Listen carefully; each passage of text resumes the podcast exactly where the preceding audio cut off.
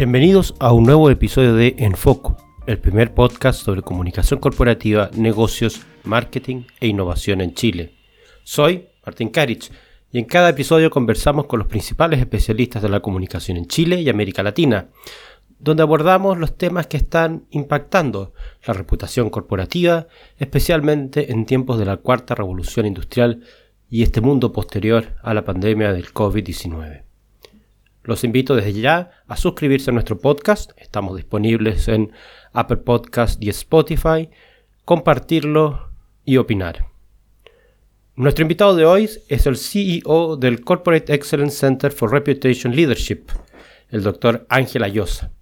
Desde este think tank ubicado en Madrid, ha trabajado por cerca de una década en desarrollar la disciplina de la reputación corporativa como un elemento fundamental de la gestión moderna de las organizaciones sobre todo hoy que vivimos en tiempos de incertidumbre, tiempos FUCA, provocada por la pandemia del COVID-19.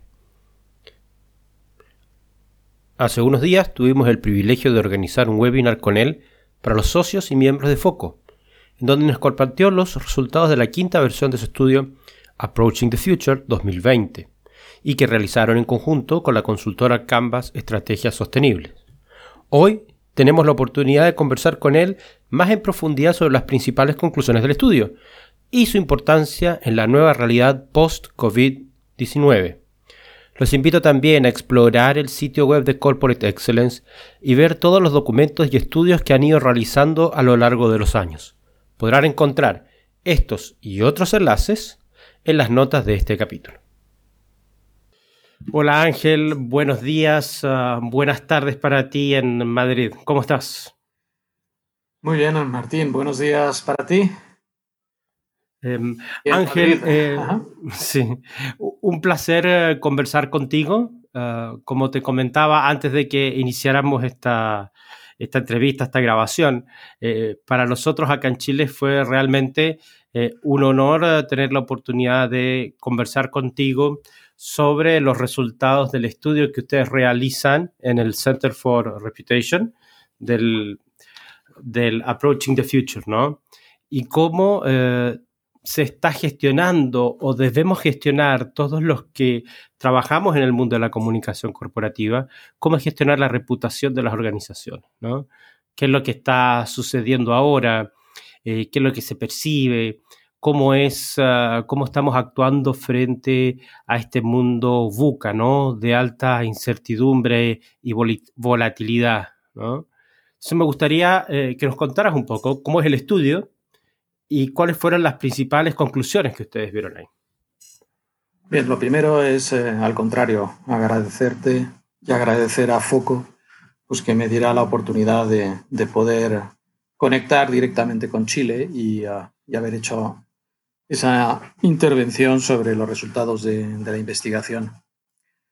Bueno, pues la investigación, si quieres aterrizarlo, eh, llevamos eh, cinco años realizando este estudio. Eh, nuestra fundación, Corporate Excellence Center for Reputation Leadership, que lleva ya casi diez años de existencia, quiso hace cinco años invertir un esfuerzo importante para poder analizar cuáles eran las tendencias en la gestión de los intangibles más importantes. Sé que es una palabra difícil, que produce cierto rechazo, pero eh, los intangibles son cosas tan importantes como la reputación, la comunicación, la marca, los valores, la cultura, la sostenibilidad. Y ha crecido tanto el valor de los intangibles en eh, la proporción de valor total de las organizaciones que decidimos hace cinco años hacer un análisis de cómo evolucionaba la gestión de la reputación y del resto de los intangibles estratégicos. Y empezamos nuestra, nuestra andadura con el Approaching the Future, tendencias en reputación y gestión de intangibles, que además es una investigación que está a disposición de, cualquiera. Eh, la financiamos nosotros y es gratuita, de acceso gratuito a través de de nuestra plataforma de conocimiento. Ángel, sí. Una pregunta que me, surgió, pero eh, hablar de intangibles, ¿todavía sigue siendo algo complejo para plantear, por ejemplo, a los ejecutivos de alta dirección? o es, uh, o es algo que sigue siendo difícil de, plantear? ¿O ya existe una, un consenso de que son importantes? ¿Cómo, ha sido esa, eh, esa conversación siempre? Ha sido una evolución rápida en la que hoy, eh, quizá no utilizando la palabra intangibles, pero hablando de, de esos capitales no tangibles, eh, hemos ganado muchísimo terreno y es una, una realidad aceptada en todo el mundo. Entonces nos encontramos con que no solo los directivos, sino también los inversionistas son plenamente conscientes de que vivimos en lo que podríamos llamar la economía de los intangibles. Por poner solamente un dato. Si tomamos 40.000 empresas que cotizan en todos los que cotizan en bolsas de todos los países del mundo, en diciembre del año 2019, que es el último dato del que disponemos, el 48% del valor de esas compañías es intangible y el 52% es tangible. Tangible, ¿qué es? Aquello que se puede tocar. Las fábricas, eh, los, eh, todo lo que son ladrillos, sistemas de producción, eso pesa, pues eso, el 52%. Nada de eso se ha visto afectado por, por la pandemia. La pandemia ha dejado intacto todo lo tangible. Y el 48% restante es lo que, permíteme si, si lo hago así, el lenguaje de los inversionistas, que es casi más fácil. Eh, mm, claro. Era muy clara. Ah, miren, cualquier empresa gestiona seis capitales. De esos seis capitales, dos son tangibles, y son el capital manufacturero, todo esto que tiene que ver con las fábricas, las instalaciones, y el capital financiero. Esos dos capitales representaban más del 80% del valor hasta finales de los años 90. Y hoy lo que ha crecido sin parar son los capitales intangibles. Y de ese 80%, los tangibles representan menos de la mitad y en algunos sectores, y cuanto más grande es la empresa, menos de un 10%. ¿Y cuáles son los capitales intangibles para los inversionistas? Y luego hago la, traducción a, lo que gestionan las direcciones de comunicación. Para los eh, inversionistas, los intangibles son el capital talento, es decir, el capital humano, el capital social y relacional, el capital innovación el capital de la relación de la empresa con el medio ambiente, capital natural. Fíjate que en estos cuatro capitales es donde intervienen de cerca, en algunos casos de forma totalmente directa, las direcciones de comunicación y de asuntos corporativos. Capital social y relacional, ¿qué es eso? Pues eso, la gestión de la marca, la gestión de la relación con los stakeholders, la gestión de la reputación, la gestión de la sostenibilidad, está justo ahí en el capital social y relacional junto con el capital medioambiental.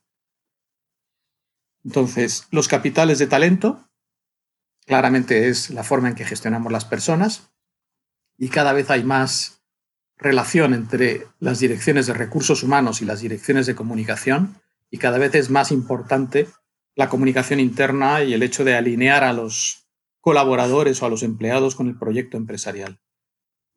Y, la, y el capital de innovación, pues ahí tiene que ver cada vez más, y hemos hecho hace poco una investigación, con la investigación que surge de la co-creación con los grupos de interés. Es decir, cómo buscamos nuevos productos, nuevas soluciones eh, que transformamos en eh, productos y servicios nuevos, gracias a la interacción que tienen las áreas de comunicación con clientes, empleados, instituciones públicas y la sociedad en su conjunto. Algo que antes hacía marketing y la co-creación claro. clientes era absolutamente natural, pues marketing lo sabe hacer muy bien pero solamente con uno de los stakeholders. Y hemos terminado hace muy poco eh, una investigación con la Universidad de Navarra demostrando cómo desde las direcciones de comunicación esa co-creación y la generación de innovación se amplía a 360 grados a todos los grupos de interés. Entonces, no, por no mencionar el capital natural, o sea, todo el tema que verá ahora con el cambio climático, con ah, Muchos de los objetivos de desarrollo sostenible desarrollados por la ONU tienen que ver con la sostenibilidad. Ese es el, siguiente capital, ¿no? Esos cuatro capitales intangibles hoy representan en todo el mundo el 48% del valor, pero si tomamos, qué sé yo, un ejemplo concreto, tomemos las mayores empresas de Estados Unidos, las que cotizan en el Standard Poor's 500.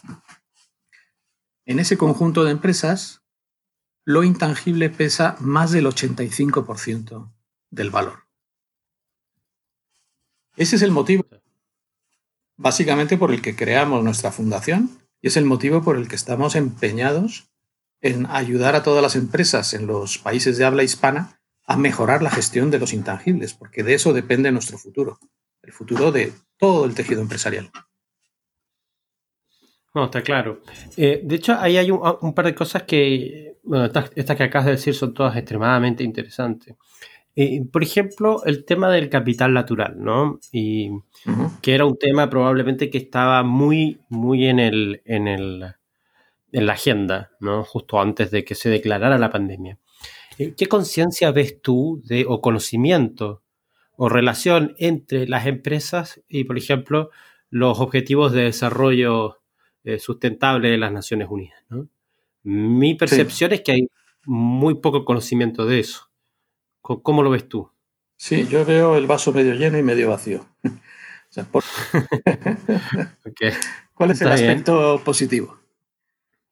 Pues mira, tomando las palabras de, del anterior CEO de, Unilever, de Paul Polman, que siempre ha sido referente en los temas de sostenibilidad, Tuve la suerte de, asistir a una conferencia suya en Londres hace cuatro años, antes de que eh, se retirara. Y entonces él nos decía de una manera muy clara que el, el que la ONU haya desarrollado estos 17 objetivos de, de, desarrollo sostenible, que se hayan convertido en, digamos, una meta común para todas las empresas y las instituciones y los reguladores en todo el mundo, es la primera vez que tengamos un lenguaje común para hablar de sostenibilidad. Es la enorme ventaja. Antes los esfuerzos eran dispersos, no había ningún estándar, no había unos objetivos comúnmente definidos y comunicados. Y por primera vez desde hace unos años, desde que se lanzó el los 17 Objetivos de Desarrollo Sostenible, ya no está la pregunta de ¿y yo qué voy a hacer? ¿Voy a inventar la rueda en temas de sostenibilidad? No. O sea, tenemos un marco común que es global que afecta a todos los países que miran muy de cerca los reguladores, los inversionistas y las empresas, y por lo tanto esa es la gran ventaja. Todos miran al mismo lugar. ¿Cuál es la el larguísimo? El vaso medio lleno, ¿no? la parte medio llena, ¿no?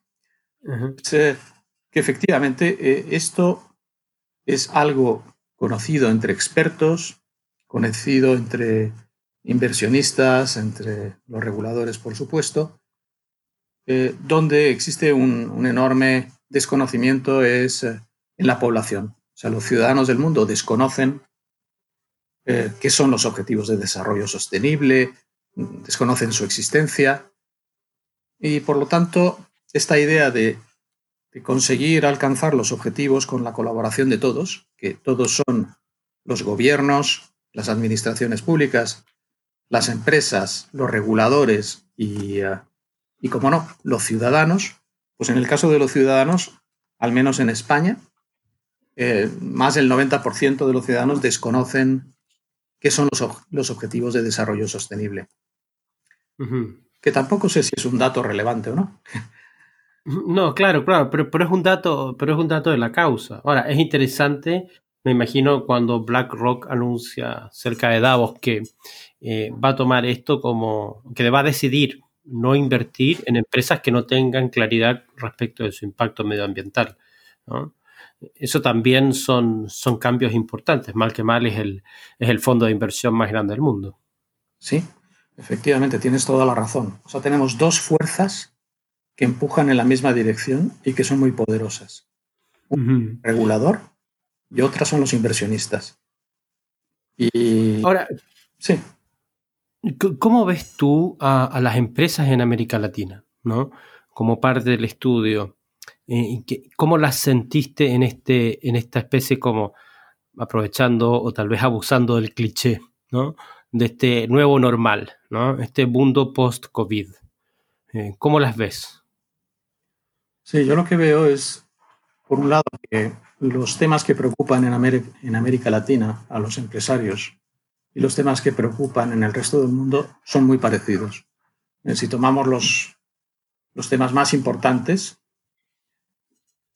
como puede ser entender que estamos, digo tres temas eh, que, que están en el top top. Los empresarios han tomado conciencia de que tenemos ciudadanos que están empoderados y que tienen expectativas eh, muy grandes sobre la actuación de las empresas en este mundo buca. En segundo lugar, vemos a los empresarios preocupados por el calentamiento global y por la Agenda 2030, que son los, los Objetivos de Desarrollo Sostenible. Están también, en un segundo término, siguiendo la evolución de las declaraciones sobre, digamos, la evolución del capitalismo. Tú has mencionado ahora las declaraciones de Davos, pero también tenemos la Business Roundtable, que en agosto de 2019 en Estados Unidos, estos agrupan a las 200 empresas más grandes de Estados Unidos, ellas eh, hicieron un manifiesto diciendo que el futuro de las empresas pasa por definir su propósito y por establecer una evolución del capitalismo, entendido ahora como la creación de valor en el largo plazo y su, su distribución más equilibrada entre todos los grupos de interés, dejando fuera o dejando eh, en el pasado las eh, declaraciones de Milton Friedman de los años 70 diciendo que el rol de la empresa es exclusivamente la creación de valor para el accionista. Entonces, estamos viendo claro fundación o una evolución del capitalismo para hacerse sostenible, abrazando el largo plazo y la creación de valor más equilibrada. Entonces, eso lo hemos visto en... Ahora, mencionaste algo... Adelante. Oye, pero ahí mencionaste, ahí mencionaste algo muy interesante, que es el tema del propósito, ¿no? El, el propósito como guía. Eh, eh, tú ves uh, que las empresas hoy día están aceptando, por así decirlo, el reto de tener un propósito declarado, más allá de una, de una misión o de una visión, que suele ser eh, la forma en la cual uno cree que eso es el propósito. ¿no? ¿Tú ves eso? Lo veo de una forma muy clara y si quieres intento explicar por qué. Al margen de, de los conceptos de intentar diferenciar y hacer una taxonomía entre qué es el propósito, la visión y la misión. claro. eso, porque al final ¿Qué es lo que persiguen las empresas? En todo el mundo, ¿eh? y, lo han hecho desde siempre. O sea, lo que busca cualquier empresa es una diferenciación que no sea copiable. Una forma de hacer las cosas que no te pueda copiar la competencia. Y está buscando, por otro lado, la licencia para operar. Es decir, que te den permiso para abrir la puerta de tu negocio. Estas dos cosas, ¿eh? Cosas están en equilibrio. Si trabajas demasiado en la diferenciación y te olvidas de la licencia para operar, te conviertes en una empresa que vende humo y que finalmente va a ser castigada por el regulador. Si haces lo contrario y solo piensas en la licencia para operar y te olvidas de la diferenciación, te conviertes en una empresa que es un Me Too, que inmediatamente van a copiar tu modelo de negocio, tu producto, tu servicio. Por lo tanto, están en equilibrio y lo están desde, hace, desde que existen las empresas estas dos cuestiones. Entonces, ¿por qué de pronto hablamos de propósito, de visión y misión? Por una razón muy sencilla, y es que la manera de conseguir una diferenciación ha cambiado radicalmente. ¿Cómo?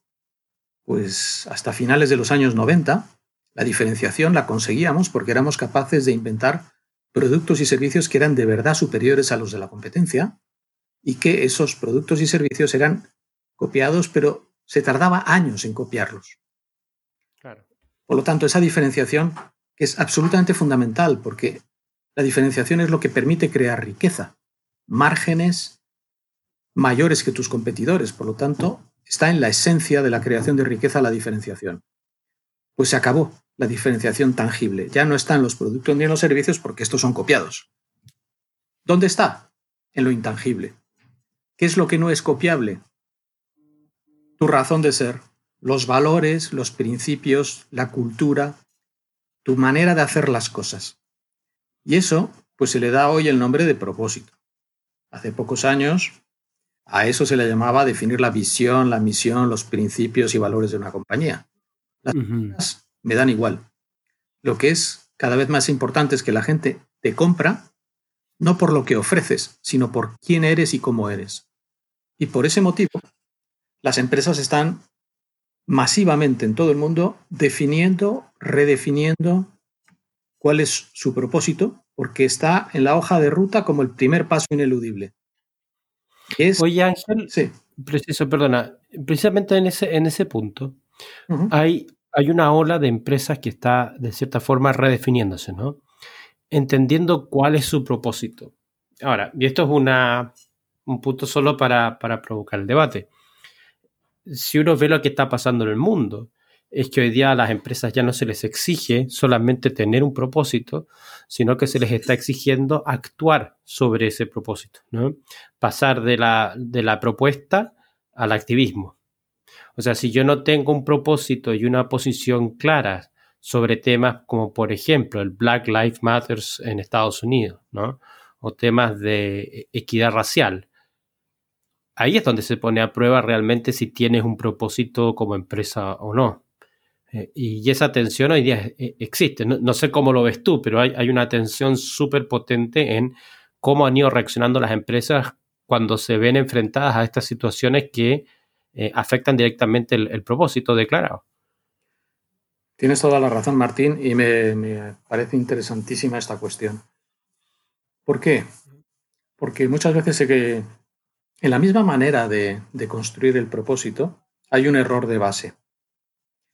De hecho, el 1 de octubre vamos a presentar, vamos a lanzar una conferencia precisamente sobre propósito, en la que vamos a tener como invitado especial al máximo representante de BlackRock en, en España. ¿Eh? Será una conferencia abierta a la que podrán asistir. Pero voy a elaborar. El asunto es que el propósito no es algo que se define desde el comité de dirección de una empresa para tus empleados, para tus clientes, para la sociedad. Esa forma de, entender el propósito es simplemente un ejercicio de comunicación o de greenwashing. El propósito no se define para tenerlo anotado en un cuadro muy bonito a la entrada del edificio, sino que se define para activar comportamientos. ¿Y cómo vamos a activar comportamientos? Muy fácil. Definiendo ese propósito, es decir, nuestra razón de ser, no para nuestros grupos de interés, sino con ellos. Es decir, toda persona, todo ser humano tiene un propósito en la vida. Y ese propósito tiene casi siempre algo de altruista, de trascendente. Un propósito que funciona y activa comportamientos es un propósito en el que el propósito personal de las personas que trabajan en la organización se ve reflejado en el propósito de la organización. Cuanto más cerca está el propósito de las personas del propósito de la empresa o la institución para la que trabajan, mayor identificación se produce, orgullo de pertenencia, ganas de, implicarse en la empresa y por lo tanto ese propósito compartido metodológicamente se tiene que definir consultando si esto que sueñas como dueño de la empresa, ¿eh? tu propósito al crear esta empresa. El legado que quieres dejar no lo defines solo tú, sino que lo defines con tus colaboradores, con tus proveedores, con la ciudadanía. Y de esa manera, cuando empiezas a comunicar el propósito, se produce inmediatamente un efecto de adhesión y de identificación. Y eso hace que esa organización sea muy fuerte en términos de cultura y muy difícil de copiar por cualquier otro competidor. Por tanto, tiene muchísimo que ver con, si yo defino un propósito y lo hago así, es un ejercicio de acción, es un ejercicio de tomar decisiones que sean coherentes con el propósito. Es decir, ante cualquier, este, cualquier tensión que surgiera, una empresa con el propósito claro debiera ser capaz de actuar de manera natural, no, sentirse tensionada eh, por los cambios que estamos viendo en el, en el ambiente. Exacto. Las empresas que tienen un propósito fuerte toman decisiones de forma mucho más ágil, hacen que además los empleados aunque estén trabajando a distancia, teletrabajando, son capaces de tomar decisiones también, se convierten en organizaciones mucho más ágiles y son organizaciones que tienen una, una brújula que les señala el norte para tomar decisiones. Y esa brújula es, es el propósito. De hecho, las empresas con propósito fuerte y bien definido tienen muchísimo menos fraude interno, malos comportamientos por parte de empleados, colaboradores, proveedores, que las empresas que no lo tienen. Ahora, durante la, porque está revisando también las notas y, creo que, es interesante este, este, link, ¿no? Durante la, durante la conversación o la presentación que tuvimos hace unos días, eh, tú hablabas primero de la, del, del, propósito como una piedra angular, ¿no? Pero después me, me, me, pusiste una, me anoté una frase también que es muy interesante y es eh, cómo podemos nosotros gestionar la reputación en la era del algoritmo. Eh, me pareció que ese era otro concepto muy provocador, ¿no? Vivimos en, la era de la inteligencia artificial y, del, y, del, y del algoritmo. ¿Cómo, cómo, cómo crees tú que los uh, CCO, los directivos de comunicación, eh, tenemos que trabajar hoy día con, con eso? ¿Cómo lo usamos o cómo lo aceptamos? Perfecto, perfecto. Lo que estás mencionando es en esta balanza imaginaria que yo había trazado, había por un lado la diferenciación y de ahí nos ha surgido como palanca de gestión para la diferenciación el propósito. El propósito que de luego se traslada para darle vida a la marca corporativa y esto es una función que debería de cuidar, o sea, el que debe de vigilar por eh, mantener la coherencia del propósito y por establecer una metodología adecuada para desarrollarlo, implantarlo, y trasladarlo a la marca deberían ser los, las direcciones de comunicación. Este es el primer lado de la balanza. Nos vamos al otro lado de la balanza. ¿eh? Vamos a hacer un viaje así al otro lado de la balanza y nos encontramos con la licencia para operar. Entonces, ¿qué? Y aquí es donde encaja la reputación. Me voy a explicar. La licencia para operar hasta los años 90 no tenía nada de intangible. Era el cumplimiento estricto de las leyes hacía que el regulador te conceda o te retira la licencia. Simplemente, un concepto jurídico. ¿Qué ha pasado desde los grandes escándalos de los años 90, la caída de Enron, Arthur Andersen, Parmalat, eh, toda la crisis de Lehman Brothers a partir del año 2008 y la que estamos ahora? Pues que no es suficiente con el cumplimiento de la ley para que una empresa exista y siga existiendo y consiga su licencia para operar, los ciudadanos tienen que desear que existas. Claro. Si no es así, si no consigues, vamos a llamarle así, legitimidad social, vendrá el regulador y te quitará la licencia para operar. Por lo tanto, hoy la licencia para operar es jurídica y social. Y es ese capítulo del que los inversionistas le han dado el nombre de capital social y relacional. Si una empresa no es capaz de establecer confianza, admiración y respeto por parte de las comunidades donde actúa, por parte de los consumidores, de los ciudadanos, vendrá el regulador y le castigará y le quitará la licencia para operar. Entonces, ¿cuál es la herramienta para gestionar la licencia para operar? Pues es la reputación. Entonces tenemos a un lado marca y propósito y al otro lado tenemos reputación, que yo diría que son las dos funciones más importantes, las más estratégicas, que debería de eh, supervisar la dirección de comunicación. Entonces, en el tema de la reputación, y si quieres para explicar qué tiene eso que ver con los algoritmos y con...